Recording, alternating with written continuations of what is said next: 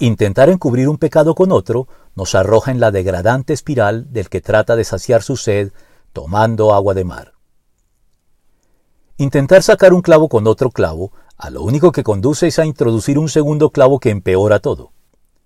Así sucede cuando intentamos cubrir un pecado con otro, como por ejemplo cuando se pretende resolver el embarazo resultado de la fornicación mediante un aborto o un matrimonio obligado sin las mínimas bases necesarias para durar ni brindar un hogar adecuado al bebé en camino.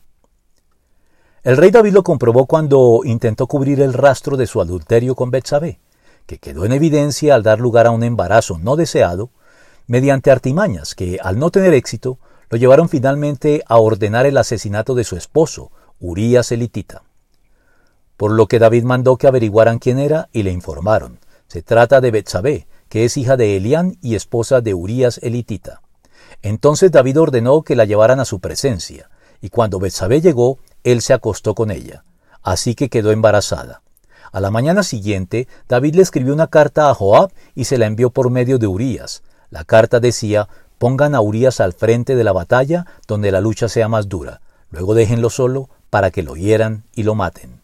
Segundo de Samuel 11 del 3 al 15.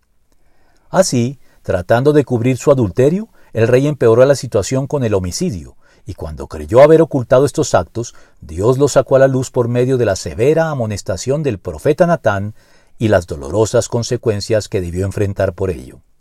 Porque la única manera de resolver y cubrir la culpa de nuestros pecados es reconociéndolos, arrepintiéndonos de ellos y confesándolos delante de Dios.